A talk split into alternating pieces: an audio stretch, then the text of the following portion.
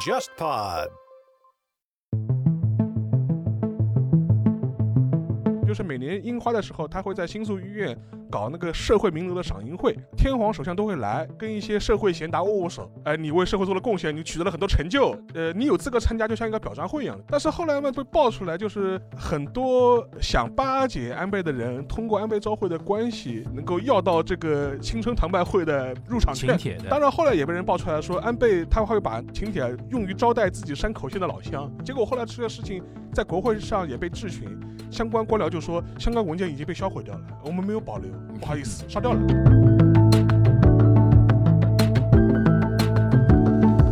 因为梨花女大在韩国确实也是个女性人才培养的一个摇篮，朴槿惠也是一个女性政治人物嘛，所以可能那个时候就会有一些接触。当时有一次，那个校长就跟他说了，其实可以把就是你的这个第一夫人这个职务交给别人来做，然后你继续回到法国或者是在梨花女大再学习一会儿呗。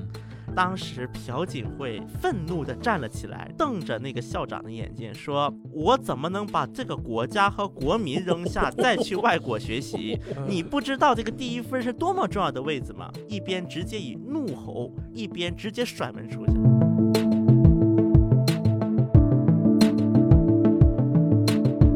正应该是可以说是开了韩国 Me Too 运动的一个又新的一个阶段了啊，可以说是。而且安熙正四十多那个时候，嗯可以说是前途有望，然后还多次在公开场合说就是支持 Me Too。他在参加完中青南道那个性平等教育，刚讲完话，倒过头就去性侵了他的秘书。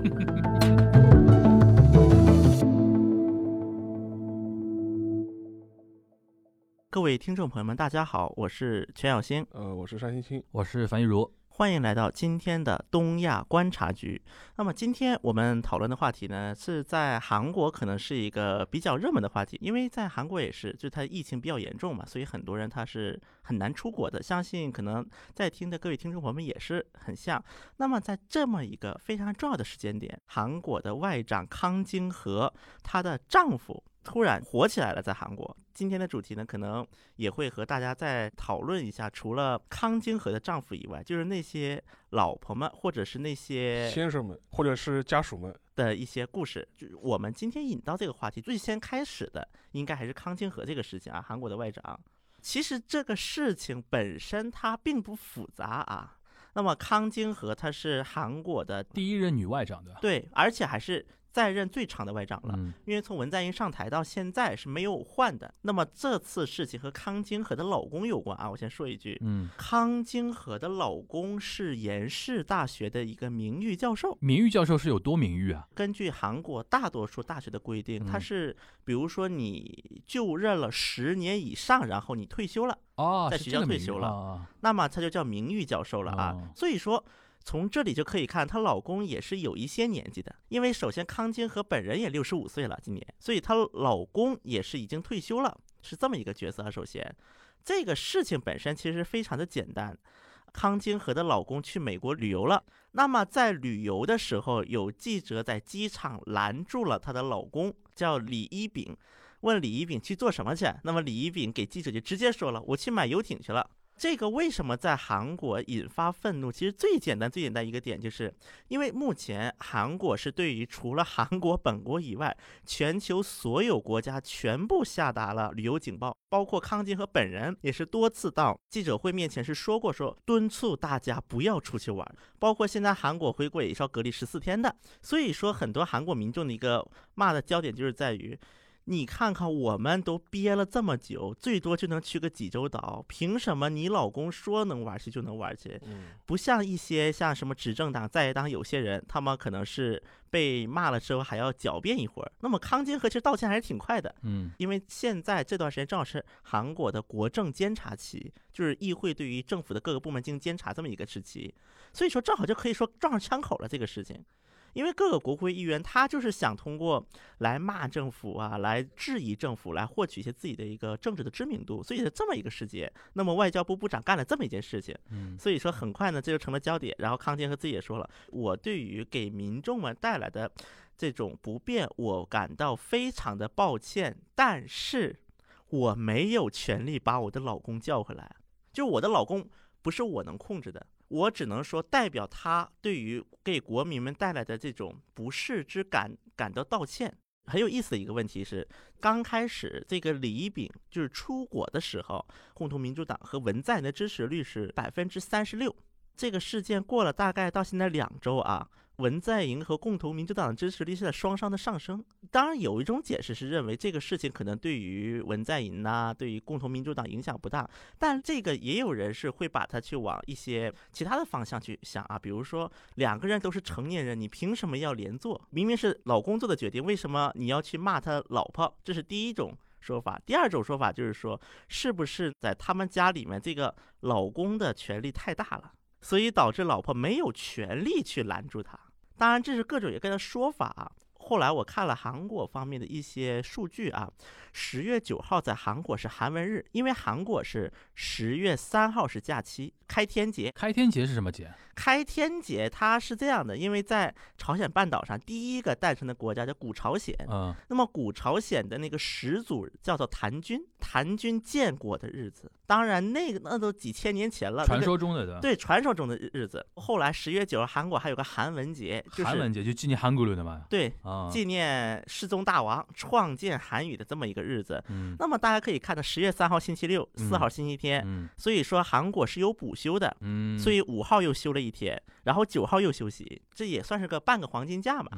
嗯那这种情况之下吧，有些韩国人本来是说不打算出去玩的。嗯我看有一些韩国人的一种心态就是，你看看，连康晶和的老公都可以出国玩了，我去个济州岛能怎么样？对，嗯就很多韩国人开始出现逆反心理，以至于因为十月九号它其实是工作日，本来很多人都开始准备回来了就玩完，结果又有很多人开始往济州岛跑。然后就导致济州岛当地还要去追加的做一些政策呀，包括去安排一些医疗条件，以防止有可能出现的新冠疫情。嗯所以说，其实康健和这个事情，我觉得跟之前我们谈过的，就是韩国两套房子那个事情，其实很像。嗯，你说这个法律上有问题吗？好像也没问题，你自己出去嘛，反正大不了回来隔离嘛。但是可能在很多韩国民众的一个心态里面，第一个是一种儒家的思想，齐家治国平天下嘛，自己的家都管不了，你还管一个国家嘛？嗯，这个逻辑尤其被很多反对文在寅政府的一些右派、保守派的人士会广泛引用。因为本来保守派的很多人，他其实对于什么汉字啊这种汉文，他都很熟悉的，这是第一点。第二点，我个人倒是觉得，可能有一些人对于康清河是有不满的。他们这对康清河的一个最大的一个攻击啊，就是，请问你一个翻译出身，因为康清河他不是正统外交官体系出来的，嗯，而且他也没有考过那个外务考试。他最早是作为那个 KBS 是韩国国家电视台英语频道的编导，啊，做过媒体人，对，然后后来呢去做英语系的教授，再后来通过外交部的渠道去了联合国，在联合国一直从事工作。嗯他是这么样的一个人，所以说很多一些攻击康金河的人，那么就会说他就是个翻译，他能做出来什么事情？有人会拿他的性别说事儿吗？我觉得这个康晶和这个女性的一个身份，它有利有弊。嗯那么利就是在于，包括这一次事件当中，确实有很多韩国的女性是表示同情的，嗯，同情康晶和的，觉得里边不是人，对，当然弊也有嗯。那么有一些批判他的人，可能就会说，因为她是女性，所以当上了外交部长。就她本来不是职业外交官出身，但是她还当了，这也是很多人攻击的一个焦点。第三个攻击点就是，有很多人可能对于韩国的对外政策会有不满。一些右派的攻击点就是韩国的亲美不够彻底。另外一个确实也是一个非常尴尬的点，就是在于韩国的外交部门以前叫外交通商部，大概是在朴槿惠政府时期，嗯外交通商部里面的通商的功能被去出去了，嗯被放到了产业通商资源部。嗯因为通商这么一个通商谈判的这个工作就是被分出去了嘛，所以其实外交部要做出一个真正能够让老百姓铭记的事情还挺难的。当然了，像疫情期间嘛，因为在疫情的初期，像越南等等一些国家，那么对于韩国公民是这也没有通知，直接先把你隔离再说，然后隔离条件不好等等等等，也闹出一些矛盾。嗯那么这一系列的事情会出现的一个尴尬点就是，外交部如果干得不好，老百姓一下就会知道。嗯因为他自己被隔离了呀。但是你干得好了的话，你看不出哪里干得好了。这就是可以说是韩国目前外交部的一个相当大的尴尬。我再举个例子，因为韩国的外交体系整个政策它叫四强外交，很多人比喻成就是对于美国、中国、日本、俄罗斯四国，它是派遣的是部长级，就级别是最高的。嗯所以说很多他派遣呢也不是职业外交官出身，而是可能是什么政府的高级别公务员呐、嗯或者是总统的亲信呐、嗯派过来情况是非常多的。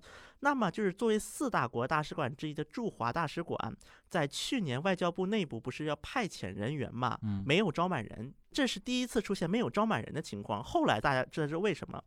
因为驻华大使馆属于一级大使馆，一级大使馆派完人之后，他下一个派遣地就要去亚非拉穷国了。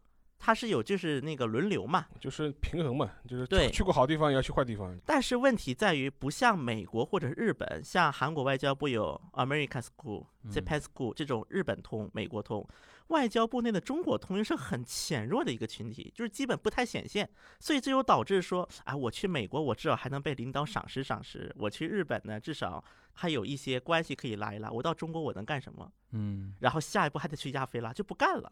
所以后来导致说康清和又匆匆忙忙的又把这个中国从一级改成了二级，因为二级去了之后，下一个你还可以再去个一级，只要你运气好的话。你刚才说从一级改到二级，我估计很多人就玻璃心了。对，什么意思？我们中国不重要吗？对，因为确实他派遣的人少，他没有办法哎，但是他这么一说，就是把这个道理讲清楚。前前因后果给说出来了啊。不过我觉得还是讲回康金和这次的事情，啊就是说嗯，因为我是最早还是在日本媒体上看到这个新闻的。当然，日本媒体嘛，就是你可以想象嘛，尤其是拍右右派媒体，肯定是这个幸灾乐祸的这种报道方式嘛。但是从观感上来说，我觉得的确是蛮奇怪的。我觉得就说是嗯你作为一个国家高级公务员的，或者是行政一级主管的这种配偶，你在这个时间点做这样一个事情，而且当时那个新闻画面拍出来非常难看，就是那个韩国的 KBS 记者就是在机场上，在出境口嗯拦下你问，嗯，然后她那个丈夫感觉好像也是属于非常大义凛然的跟她说，我就是要去美国，我就是要买游艇，买好游艇，我要开着游艇去加勒比，有感觉有点恶意了啊。这两方面原因啊。第一个是就就跟前面讲的，因为韩国政府你一再号召大家要积极防疫，嗯限制，比如说集会的规模，号召大家不要旅游，结果你自己的配偶出国旅行，而且毫无顾忌。第二点的话，你想想看，在韩国疫情影响之下，多少人的生计受到影响？对，结果你自己的一级官僚说的，我是要跑到美国去买游艇，嗯，去加勒比吃喝玩乐。对，你让老百姓看在眼里，什么感觉？在这个事情之前，康金和的那个老公有在媒体上出现过吗曝？光过吗？是个很低调的，因为他已经退休了嘛，那就很奇怪，这这个个很奇怪，这个事事情，对。如果他人设一贯如此的话，我们可以理解的，对吧？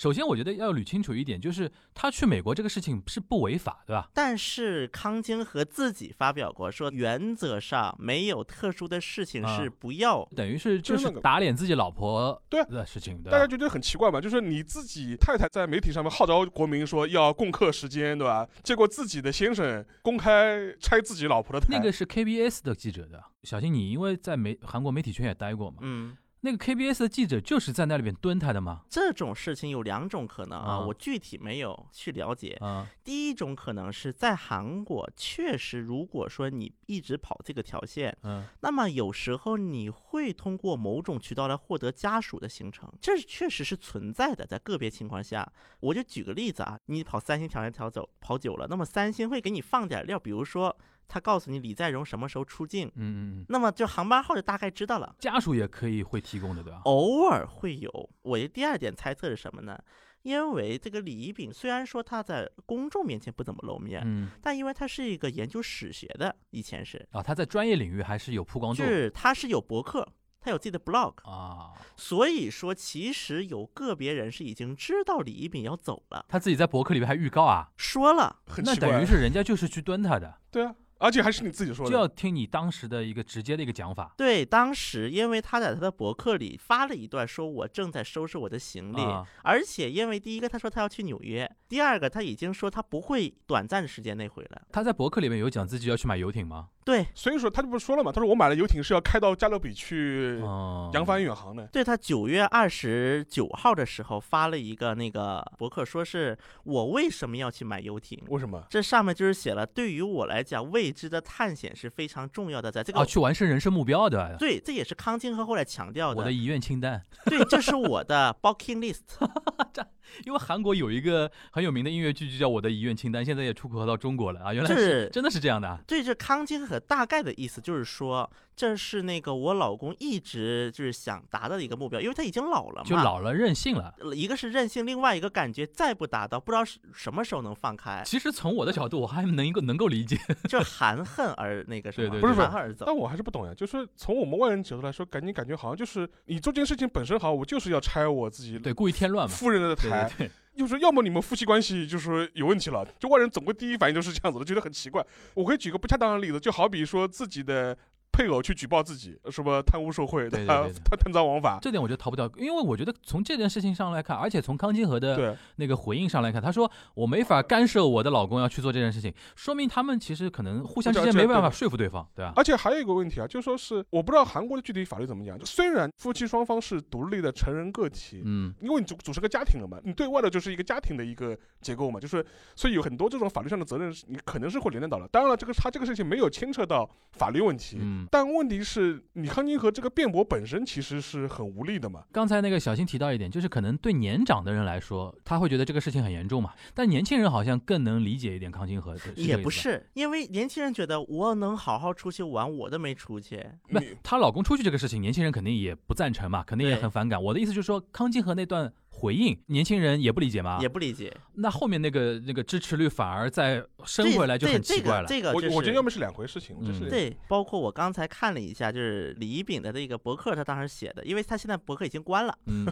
是那个时候就是啊留下的截图。嗯他有最后是这么一句话：我不知道我能够立刻回到这里，还是在两三个月后才能回的，甚至可能是回不来了。所以说，我要先把我带的一部分他就像行李以外越听越。像破釜沉舟的这种感觉，就就是他说了，有可能我也再也回不来，啊所以我把我的行李打包成最容易搬的形式，当我需要的时候，随时有人可以帮我搬走。嗯，那为什么不先离婚再再出去呢？我倒是闻这是什么味道，当然这只是我个人意见。猜测这这我们就猜测一下呗。第一个，肯定康金和跟李一丙是有过矛盾的，就这个事肯定是这两个人很明显嘛到得有冲突。拆台的程度了，但是应该不是拆台，应该可能是最后康金和认了，也就是康金算了呗，就老公就是这么一个人。就是觉得我替他把这事扛了吧，啊可能这是他们俩议论的一个结果。因为得想想啊，在下一任政府，因为韩国现在下一任政府任期也就一年多啦。康金河觉得我反正我也快到了，对，就是我，我宁愿去满足老公的这个嗯遗愿吧，反正就可能就这么一次了。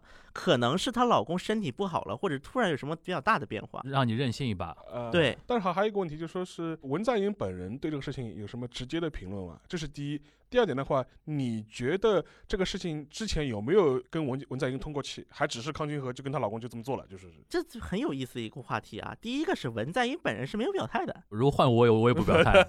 第二点就是根据就是刚才就又提的民调结果了嘛，问韩国民众，你觉得康金和部长的老公去美国这个事情，你对康金河的印象会有多大的影响吗？嗯那么百分之五十二表示会稍有影响，嗯百分之三十四表示没有影响，嗯百分之十四认为影响比较大。嗯，我觉得这个结果是非常有意思的。那么虽然说韩国大多数人是对于这个第一个有反弹心理，对，肯定是存在的。第二个就是，可能韩国民众觉得，相比于目前文大统领周边的那么多事情，可能这个不值得一提了。你说嗯她老公出国了吗？她也没伤害到我，嗯而且韩国政府有没有说不让民众出国？嗯就是你能够承担得起这个成本也行。嗯人家没有拿老百姓的税款出国，嗯，这拿自己钱出国，可能也就是一个道德谴责。所以说，这个事情本身对文在寅政府的影响不会特别大。但是如果说这个事情跟其他的事情一起叠加起来，可能就比较危险了。就他目前还不至于成为压垮文在寅的那棵稻草。应该不至于。但还有一个问题，就前就前面小新还没回答，就说就韩国老百姓不存在仇富心理，就觉得我们因为疫情过得苦哈哈，看到你出去买游艇，我们觉得心里可以接受。他不是这种想法，啊他想想他们的想法是那么多破事儿呢，轮不到我来去纠结这个问题。就是这个问题，我还能靠旅游来稍微排解排解。嗯那么房地产涨价怎么办？全税进不去怎么办？就你还排不上号 你看不上，我觉得更多的心态是你还排不上号，啊。而且这不是康金河本人的错吗康？金河切割的还算比较好一点，我觉得。就是快，对。他切割的快，对，然后在韩国就出现了一些同情他的人，就觉嗯得年纪这么大了，还被老公坑，嗯，就可能有一些人他就会看得更理性一些，觉得事不关己嘛。这个时间隔得越久，如果事件不会发生比较大的一个变化的话，嗯，那么很有可能就是这个事情可能就是影响会越来越弱。而且康金和当时在那个国政监察，就是国会议员质问完了之后，他最后说这么一句话：我不会直接要求老公回国，就不会去再啊劝他了。行，反正我觉得这个问题在我这边还是蛮微妙的。嗯，就有些点，我还觉得可能还是跟那个韩国的文化还是有点关系不啊。，但是我你反过来讲，你把这个事情同样放在日本或者中国的话，我觉得不会这么简单的就类似于像我爸是李刚那种 那种级别的事情嘛，对吧？啊。对，或者你把它丢到日本去的话，你可以你就与之对比的话，你就对比一下那黑川检察官的事情嘛。但我觉得韩国这个有一点是在于，她老公没有说利用他老婆的权利去做什么事情。嗯嗯嗯，就就算你只是个普通人，你只要钱够，你也能出得去。我我觉得这从头到底是个观感问题。，对，就对她这个老公这件事情观感实在是特别不好。但我就就我就不知道，我就想类似事情我丢到日本的话，我觉得应该没这么简单。我 我们就顺便聊一下日本吧。那个那个聊那个家属嘛，我觉得沙老师可以跟我们科普一下。其实这个话题我老早早就想聊聊。了的，我们那个安倍的安倍昭惠，宝宝贝太太的，对宝贝太太，现在等于前首相了啊，前首相是安倍晋三的太太啊。他的太太那么多年，因为他执政时间也很长嘛，安倍晋三就时不时会爆出来一些事情。安倍任内的几桩重大的政治丑闻都跟他夫人或多或少有关系。然后疫情期间嘛，又爆出一些其实也是观感特别不好好的事情，对吧？你是怎么来看安倍昭惠的么他们夫妻两个人的这种情况的？他们的结合本身其实，呃，传闻就蛮多的嘛。嗯，就比如说，很多人都觉得他们两个夫妻两个其实早就貌合神离了。战略结婚，对吧？对，只是出于一种政治上的考量就结嗯婚。因为先讲一讲，就安倍昭惠的背景，他就是属于日本这种财阀千金的这种后代嘛。嗯然后他跟那个安倍结婚之后是是比较典型的这种政商的这种联姻，嗯，而但但是两个人结婚之后就一直没有小孩，没有后代，没有后代。嗯然后具体原因嘛，其实当然也没有对外披露过，或者也没有什么多更更多的这种猜测啊，或者怎么样。中国人对他的印象可能是二零零六年的时候，当时就安倍第一次内阁的时候，嗯，当时他还是陪同那个安倍就访华嘛，就是暖冰之旅的破冰之破冰之旅，破冰之旅。然后当时我记得白岩松还采访过安倍昭惠，当时他的一副感觉更比较符合这种中国人对这种日本这种贤妻良母的贤妻良母的这种想象吧。至少表现是这样子的。但后来你就会发现，这个首相夫人不简单，对自己主意特别大。对，呃，可以举几个例子。第一的话，比如说他自己就在外面开个居酒屋，嗯，嗯 对吧？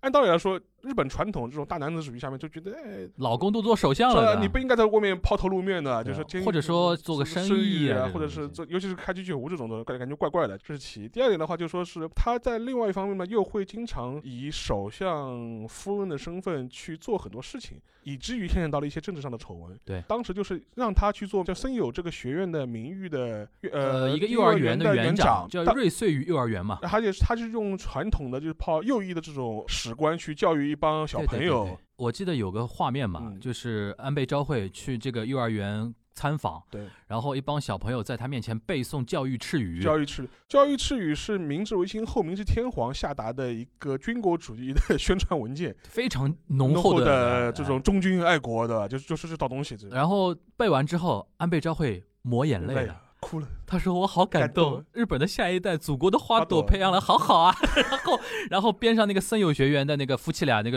理事长两个人就各种说啊，我的小朋友们，我们来今天感谢首相夫人到场，好不好？然后这种东西，然后他就他就特别开心嘛，那套东西。然后还拍了他夫人很多马屁嘛，然后当然也拍那个安倍的本人的马屁嘛，嗯就比如说要把安倍的很多这种新闻作为这种幼儿教学的这哎种东西要背要背背诵要背诵。然后后来这个事情的话，牵扯到一个土地的丑闻嘛，因为当时森友学院就是以特别低的价格拿到了公用地嘛，对。然后当时理由是说啊，他是要垃圾处理，所以我们给他的就这块土地本来蛮贵的，后来因为突然发现有大片的垃圾，然后森友学院承诺我们要处理，然后把这个处理费用折算掉之后，然后好像拿到了八分之一还是十分之一的价格拿下这片土地，对吧？然后这个事情闹成个很大的丑闻嘛，而且当时闹出来之后被曝光之后，安倍本人的切割方式就是说我不知道，嗯我。完全不知道这件事情。然后当时还有说法说，如果这个事情就是如果证实是跟我夫人人有关的话，我就辞职，对，这就调气很高。而且当时的话导致个结果就是说有很多涉及到这件事情的官僚是以自杀收场的。对对对。然后后来这个事情本身其实到现在都没有彻底的了结，嗯，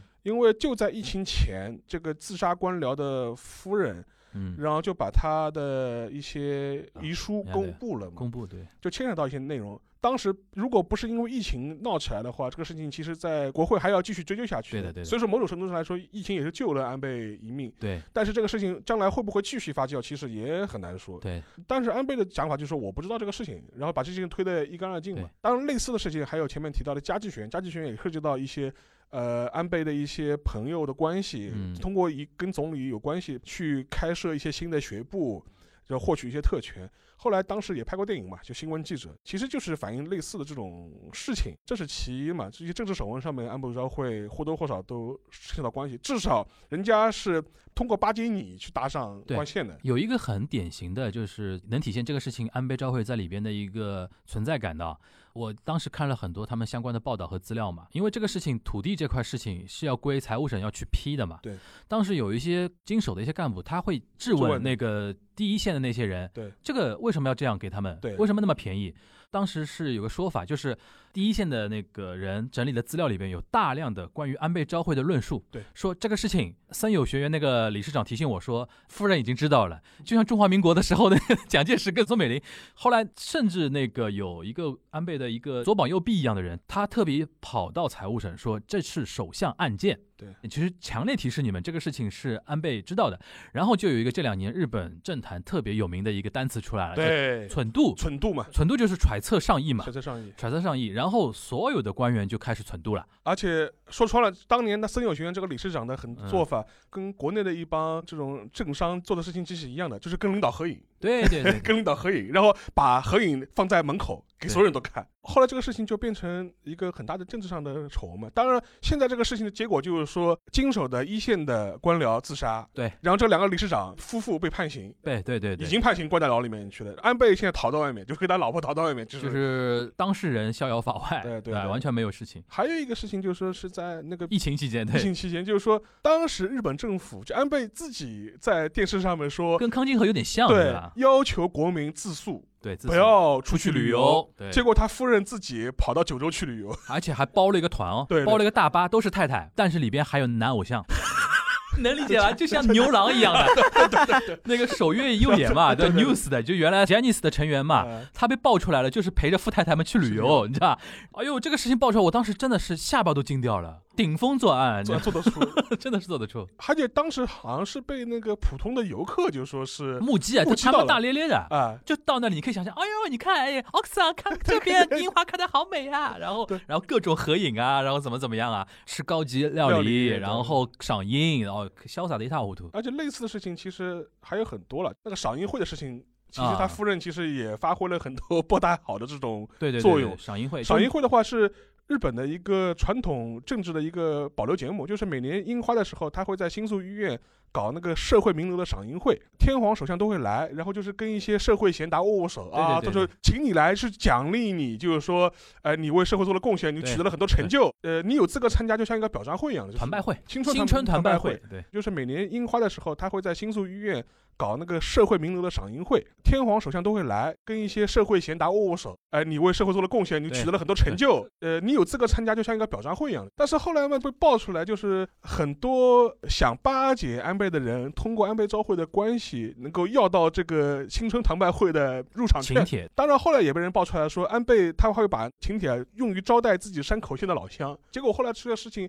在国会上也被质询，相关官僚就说相关文件已经被销毁掉了，我们没有保留，不好意思，烧掉了，就真的就就非常说得出来的，非常说得出来的。然后这但是至少现在的话，因为这个事情其实延烧的也很厉害，也是因为疫情的关系就被带过去了。对，但导致个结果很严重到什么程度呢？就是说是从明年开始，整个宣传团报会就停办了，赏樱会没有了就没有了，嗯就就取消掉了。这次菅义伟在这发表那个就职演说的时候，也会说我们明年开始就不办这个赏樱会了。嗯嗯嗯所以你也能看出这个事情其实是很严重的，只不过是嗯，被实在观感太难看，因为像那个安倍他退任之后嘛，很多人会说，哎呀，总理大人辛苦了。结果我也不知道，我也很奇怪，我们很多中文媒体居然也是这种调调，就是说，哎呀，为什么操劳啊！操劳了这么七八年，妈呀！紧接着后面就是菅义伟什么农民的农民的儿子对农民？的儿子，我觉得你们有没有搞错啊？就是 太就就神了对吧就就说你要认清，其实他在日本其实带来了很多很负面的政治遗产，嗯，而且他身上的很多东西都还没有理清了，擦屁股都还没擦干净了。对，只不过现在疫情大家没空管你而已啊，就是。但是回到回到那个安倍昭惠这个话题上面来说的话，的确，他这个夫人给你感觉确实是添了不少乱的，嗯至少不是我们 传统意义上贤内助的这种角色。远远谈不上贤对内助了。你觉得啊，就是沙老师，我们八卦一下，你觉得他们夫妻的状态嗯。应该是更接近于怎么样的一种状态？我觉得可能就是属于政治上面需要就是在一起，但是就貌合神离吗？对，我觉得实际上嗯应该是貌合神离，各往各过日子的这种嗯状态。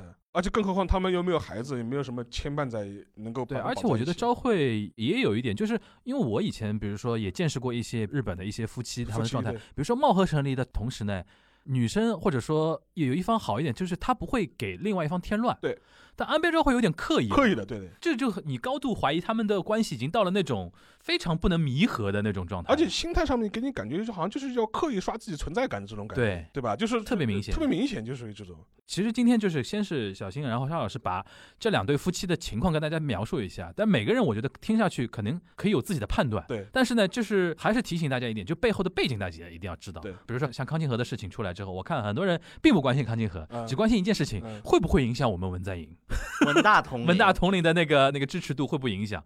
然后安倍那个昭惠，首先的确在日本国内这两年，安倍的确我觉得是因为首相当时间长了，长了，很多新闻真的被他压得死死的。对，就中文新闻这竟然看不到很多，而且很多时候就是说，当然新闻记者这电影拍的有点夸张的，嗯，但是我觉得类似的现象并不能说没有，对绝对是有的。尤其大家记得“存度”这个单词，这两年太火了，就真的是这个样子。而且现在的很多这种操作模式，我觉得都已经成为一种习惯了。讲回这个事情，我就本身我觉得，就是除了康金河的先生，然后安倍的太太之外，可以聊聊历史上是的历史上的。我觉得像因为日韩的这种政治人物的配偶，其实值得聊的也蛮多的。广义上来说，朴大小姐也属于政客家属的。她 有一段时间顶替是作为第一夫人的身份对对对，她妈妈。就是她作为第一夫人那一段时间的评价，老百姓怎么说的就？朴大公主，首先，很多亲朴人士的啊眼中，嗯，他们的朴大小就有点像是我一直见证她长大的公主。就有一期我们聊那个监狱的时候，好像有提到过这一块嘛，对吧？像朴大小姐，因为她爸那个朴正熙嘛，她爸是，然后他妈叫陆英修，嗯，先是陆英修被刺杀了，嗯。就是是被在日朝总连的，好像是。对，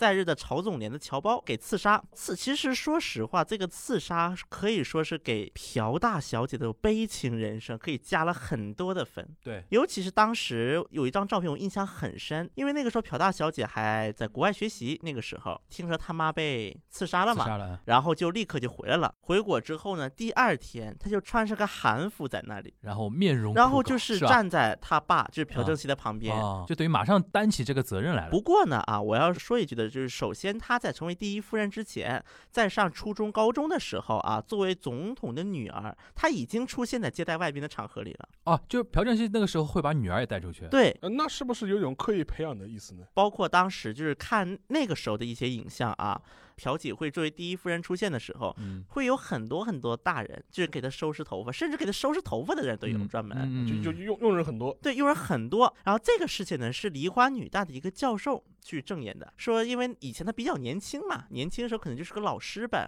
因为梨花女大在韩国确实也是个女性人才培养的一个摇篮，嗯可以说是。但朴槿惠也是一个女性政治人物嘛，所以可能那个时候就会有一些接触。嗯当时有一次，那个校长就跟他说了，其实可以把就是你的这个第一夫人这个职务交给别人来做，对然后你继续回到法国或者是在梨花女大再学习一会儿呗。嗯然后当时朴槿惠愤怒地站了起来，瞪着那个校长的眼睛说：“你这是说什么呢？我怎么能把这个国家和国民扔下，再去 外国学习？你不知道这个第一夫人是多么重要的位置吗？”嗯，然后一边直接以怒吼，一边直接甩门出去。说明他 从那个年年纪开始，其实都是有政治野心的。对，因为前面那个小新提到，什么是他妈还在的时候就带他出去出现对正式外交场合，给我们很明显感觉就是要带他历练了，就是对，说明朴正熙本来就是有有一刻意培养的啊。这是朴正熙刻意培养，这是一方面。而且要知道，朴正熙本人是个军政府的一个，他军人出身，所以说当时的很多那种农村的那些老头们，嗯，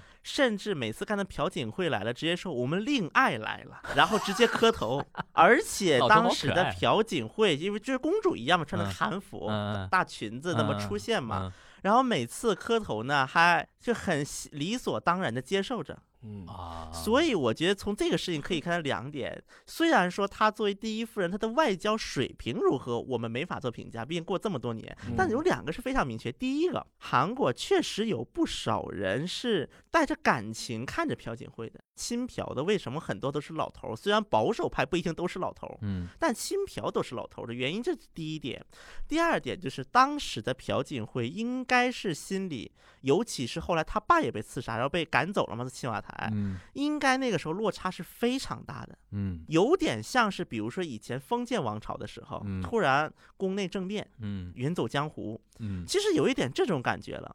包括她后来为什么会被闺蜜那个崔顺实，她父嗯亲是崔泰民，嗯为什么当时朴槿惠跟崔泰民接触，就是因为当时崔泰民跟朴槿惠说，是你妈妈托我来帮助你来了。对嗯所以说可以看，第一个朴槿惠她内心上其实还是有一点惧怕的，嗯所以她会相信崔泰民说这一句话。嗯包括韩国后来有些人分析，如果陆英修还在的话，那么是不是朴正熙政府第一个他会统治方式会更加温和？所以可以说，这个陆英修的去世可以说嗯影响了朴槿惠的整个人生。嗯，呃，今天那个因为讲到配偶啊，然嗯后讲到朴槿惠，我还想再多问一个问题啊，就是我一直很好奇这个问题，就朴槿惠终身未婚嘛，嗯这个事情对韩国人来说到底是怎么样一个观感？就是从他比如说一直回来了之后，重新走上政治那个道路之后，嗯，他的婚姻问题有没有在韩国形成一种大规模的一种关注和讨论啊，或者怎么样啊？这一点，第一个，韩国有些政治投机分子是利用过的，嗯。就是说我是跟朴槿惠的未婚夫啊，还有人说这种话呀、啊，对对，这是一个人呢，叫许金宁，嗯。有一个在韩国人，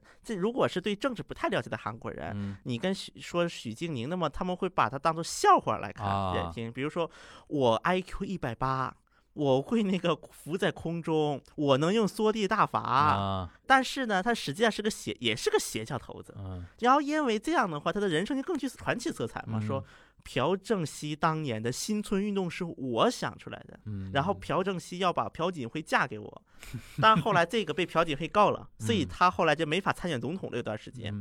嗯他当时参选总统也很厉害的，他直接说了，说要把国会议员降到一百人，嗯，然后呢，说要把联合国总部搬到板门店。那除了这种狂人神经病之外，大家有没有正经过的，真的讨论过这个事情？朴槿惠她当时作为一个女性，终身未婚的一位女性，对于她做总统是正面多还是负面多，还是怎么样的一种影响或怎么样？有有没有有没有可以跟我们分享的点？对于很多韩国民众来讲，他们可能大多数观看是啊，可怜是挺可怜的，嗯，但是不会成为他们选朴槿惠最大的因素。行。那沙老师呢？如果要是提到那种比较典型的配偶，或者说日日本政坛子子子女的话，田中真真纪子，田中真纪子他跟朴槿惠有点像，他有一度也是田中角荣的充当他的第一夫人的一个角色嘛。对，田中角荣会把自己的女儿带出去外访啊，或者怎么样啊，对吧？因为他是我们都知道嘛，他田中角荣的千金嘛，嗯。他也是属于呃，在日本政坛至少在两千年到两千一零年这段时间还是非常活跃的嘛。他当过小泉时代的外务大外外务务大臣，然后当过民主党时代的文部大臣。当时他自称是小泉的政治妻子，当时那个小泉纯一郎能选上，很大一部分是要靠几个女将的。对对吧？什么单千景啊，田中真纪子啊，子啊包括现在那个野田圣子。那个小池百合子啊，都都帮忙的嘛，对吧？？呃，他的从政经历就基本上是八十年代中期以后，就是他父亲就是说病重之后，嗯，他就继承了他那个父亲的选区嘛。啊对，因为我们都知道，因为那个那个马丁事件之后，那个田中角荣就基本上是在自民党内是被淡出了嘛，而且他最后也辞去了那个自民党的那个党员的身份。对。但他由由于他自己的选区经营的实在是太深厚了。独立王国。所以说，基本上不管你是什么自民党还是不是自民党，反正只要是田中角荣，我们就选上去，就是执政党跟在野党都选不过田中中角角荣，所以说当时发生过事情，就是说是田中角荣，因为他最后几年身体非常不好，嗯基本上他是没有办法到国会，就是说正常履行那个众议员的那个政治呃责任的。嗯但即便是这样，还是把他选进那个众议院。对，而且他最后两届还是属于。在众议院都是属于得票率最高的那个嗯众议员，就是进入那个国会的。嗯后来他去世之后呢，那很自然，田中纪子就继承了他的选区嘛。然后他在自民党内部这里呢，也是跟他父亲特别像，嗯，都是属于这种权臣的，就是属于这种非常手腕特别毒辣的。非常会来事、会搞事的这种人。但是他后来的话，是因为一些政治上的丑闻的事情，他等于是被小泉给牺牲掉了。对，小泉通过他的辞职下台，换取与那个在野党的妥协，对，结果政治夫妻就离婚了。而且反目成仇。然后后来他最后是在零三年的时候，他是退出了自民党。对。后来又是他最早是无，还是跟他父亲一样以无党派参选。对对对，然后最后再以那个加入那个民主党，等于是跟自民党对干。嗯，最后后来他还是加入了那个野田佳彦的内阁嘛。对后来当过文部大臣。但是后来由于那个民主党那个倒台了嘛，他也是属于这种连带，就说是现在基本上算退退出出退出退出江湖了。因为很惨的是，二零一二年就民主党大败嘛，嗯，就他等于是被拖累了，对，然后导致他丢到了他们家族经营了六七十年的选区。嗯，那从此之后就是基本上是淡出了整个政坛了嘛。我印象还比较深的就是田中真那个时候那个大战外务省，对，他做外务大臣的时候，不是那个看不惯外务省的一些做派嘛，对吧？然后还有一句经典名词嘛，就是他是说外务省就是伏魔殿。啊，这种人讲话就是一句话就是一个标标题，对？让那种马斯克密就是媒体一直在那里传传传传传。非常适合做播客。行啊，我觉得最后我想再问一个小问题啊，嗯就是怎么来看这个问题？比如说啊，尤其韩国也好，日本也好，就政坛发生那种，比如说，呃，老公，比如说是是个政治家，对吧？老婆们很很贤惠，如果发生那种，比如说丑闻，就是老公出轨了，嗯小三被拍到了。嗯这种一般那个会怎么样的一个情况会比较多？因为我为什么会想到提这个问题啊？台湾经常出现什么情况啊？呃，一个一个谁被抓到了，然后呢，老婆选择原谅，一起出来开什么发布会，然后跟老公什么手牵着手一起流泪，然后怎么怎么样，经常会被人家诟病嘛，就说这种传统的那种糟粕的那种东西嘛，对。就是为了这点政治权利，对。对吧？老婆一定要忍下来，忍辱负重，对，忍辱负重。这种事情，就是大家可不可以结合日韩的一些例子？啊？安西正性侵呐、他是性侵，啊。他是性侵，他不是出轨，性侵呢就直接是违法了嘛？但是当时是这样的，因为就是对于安西正，应该是可以说是开了韩国 Me Too 运动的一个又新的一个阶段了啊，嗯可以说是。而且安熙正四十多那个时候，嗯可以说是前途有望，然后还多次在公开场合说就是支持 Me Too。嗯，他在参加完中青南道那个性平等教育，刚讲完话，倒过头就去性侵了他的秘书，是有这么一个细打脸太快的导演太快，安熙正当时他的电视里，因为他是经常喜欢在电视上露脸的，嗯安熙正在电视里，他是一直是摆出一种爱妻的一种形象。嗯嗯但实际上呢，他们俩其实已经是貌合神离了，两个人。但是貌合神离归貌合神离，后来这个妻子她还是为安熙正做了一个证言，说她看到就是在凌晨的时候，女秘书站在了他们夫妇的寝室门口，她说她自己亲眼看到了。这意思可能就是说，这个女的是不是有所图，就自己往上靠的。倒贴倒贴，对，可能这个是出轨，就是也是出来替自己老公洗白了，有点。但洗白归洗白，这个是后来不了了之了，这这个主张后来就没有了，啊 OK，因为安熙正自己他没有他，自己承认，他自己承认了呀。讲到日本呢，我印象中呢，就是有几个国会议员啊，被那个文春炮，文春啊或者 Friday 啊拍到啊，比如说跟什么女主播啊、女明星啊街头趴托啊、街头什么拥吻啊什么的。但是说老实话，百分之八九十以上就是老婆或者说怎么样都不追究的，也不会影响他的一个好像仕途，好像就日本这种老男人社会的。老男人社会、大男子主义这种文化文化下面的话，丈夫下了班跑去夜总会抱抱小姐，这是社交的一部分，应酬的一部分。嗯，应酬就是这么应酬的，沙老师现在说的是日本人的观点啊，呃日本观点的。在此之下的话，很多就是夫人吧或者太太，她觉得我既然选择了一个政治政治家，政治嗯家作为自己的伴侣，那必然你就要承受这样的后果，所以他自我规训，他就会觉得那我就默认了吧，反正这些东西就是必然会来的，对，会出现这样一种心态。嗯所以说这是一个很严重的问题。所以说我不知道现在新一代的这种政客的夫妻关系会不会有改变。我想到一个是联访，离婚了，对那个事情在推特上面引起很大的一个讨论，因为一般来讲，男的是政治家，女的就在家做那个家庭主妇嘛，太太嘛。对，联访呢是老婆是政治家，对老公有点相夫教子那个意思了。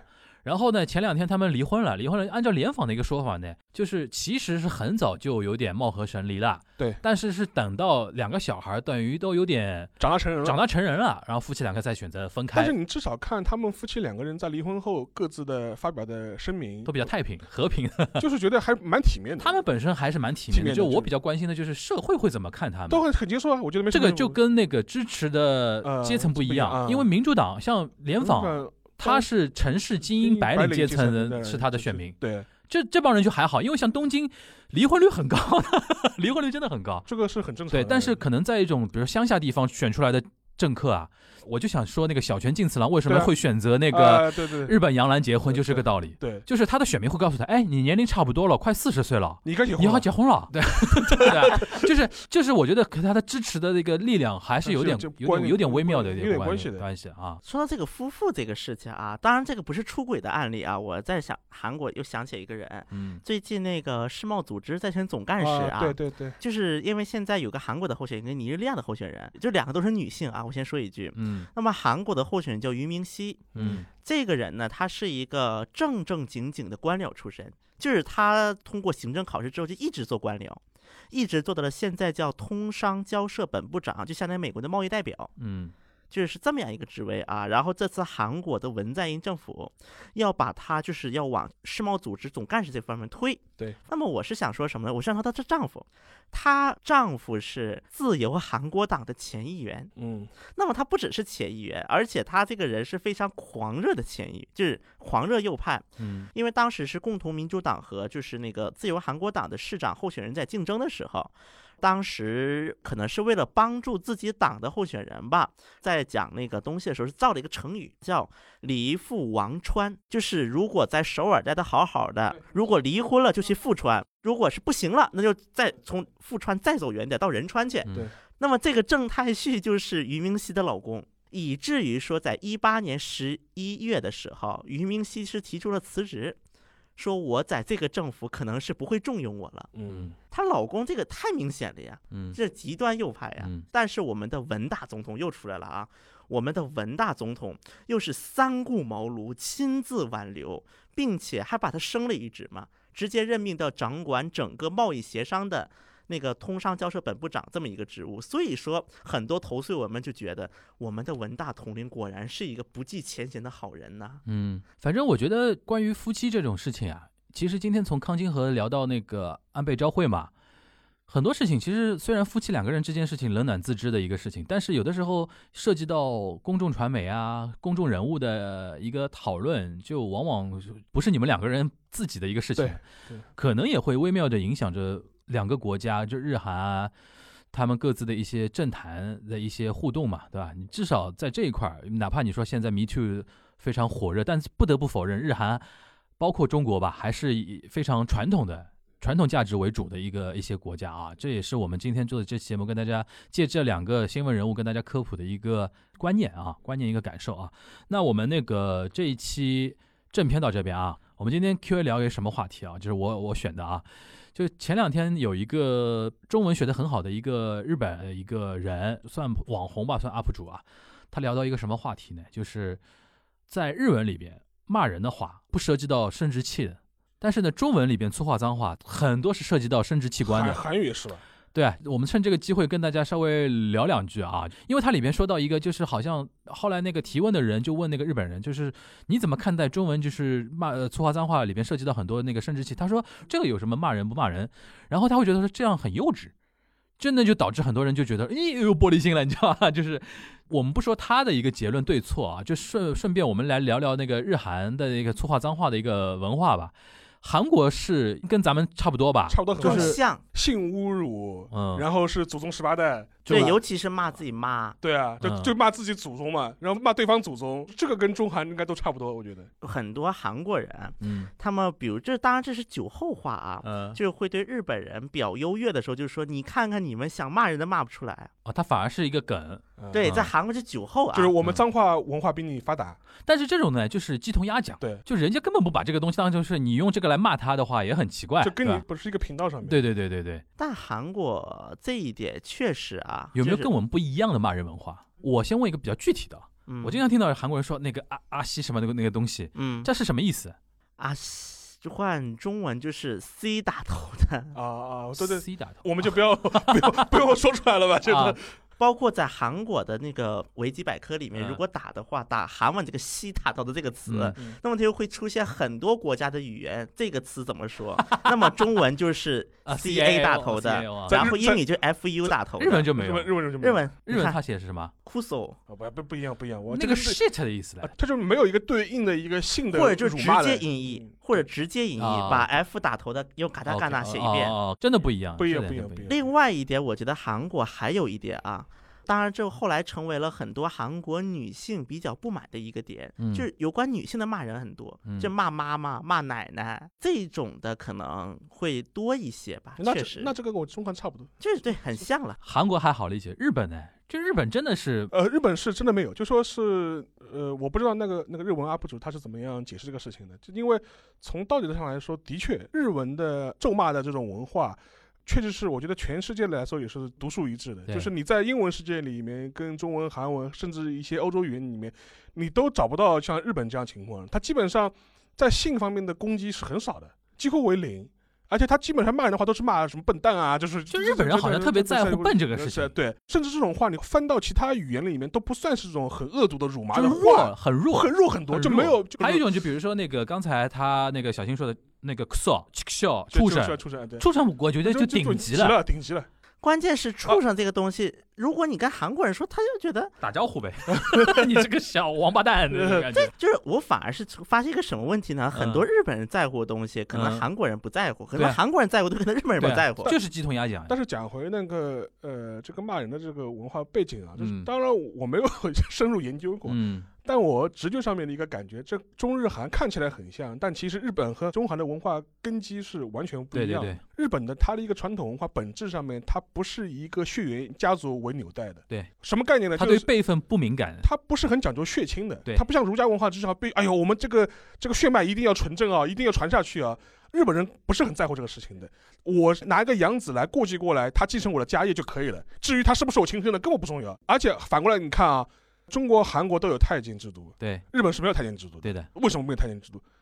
不 care，啊不本质 care 本质上他不 care 这个事情啊。你跟宫女搞在一起 不要紧，你可以这样理解啊，嗯就说哪怕这个天皇的不是他的亲生不是他儿子，只要他够聪明，对就可以了。至于是不是亲生的，我无所谓我根本无无所所谓。对，最后我想说啊，啊其实如果说到骂人啊，就你骂日本人啊，日本人最敏感的一点，除了聪明之外啊，他特别不能接受什么呢？他被人瞧不起。瞧不起的，日本人有一个时候，比如说两个人在对峙的时候啊，有一个会触发打架的一个点，或者干起来一个点呢，我们那么点个，就是你在你在看不看不起我起我嘛。就是嘛对对如果直翻的话，大家不理解的话，去看看半泽指数。对对对对对，日本人最痛苦的一点、最愤怒的一点就是ナメられてる，这家伙在藐视我，对对对这是他们日本人非常会火的一点对。但是这个东西在中韩可能看起来就 不至于说到那么顶级的那种。但是我那天看了韩国的统计啊，啊，因为韩国有一个点是摄像头太多了，嗯。韩国应该是全球摄像头密度最高的一个国家之一，嗯。以至于说韩国人他会就是，如果你是一个在韩国就比较对于韩国比较了解的一个人，或者韩国本地人的话啊，他们会宁愿用嘴骂死，就是用嘴互相骂，就你啊骂，但是不敢动手，因为他摄像头太多了，你只要动一手，好了，你先打的，你得被带走了。韩国人全体变成上海人了，但是 啊不，动手韩国警察厅这个很奇怪的一个统计，啊是什么话让打起来了？嗯那么最大的一点就是感觉自己被对方无视了，啊，是无视他们是很很重要的是一点。第一名，就动手的第一名。其实也就是看不起我。对，第二啊名才是我被骂了。OK OK，我就看过这个统计数据啊，反正我觉得这一点还是邵老师刚才说的那个对的，就是中韩更像一点，在各种文化层面角度上来讲，中韩更像。日本就长得跟我们有点像而已，对，其实很多文化上跟我们距离很蛮远它。它内核其实跟你完全不一样。所以所以说我们也难得啊，因为这个东西没法展开成一期节目啊，就对就在 Q&A 的时候跟大家稍微科普一下。但是是一个见蛮有趣见微知著的事情。对对对，见微知著啊。那我们这一期的节目就到这边，大家下周节目再见，拜拜。拜拜。拜拜。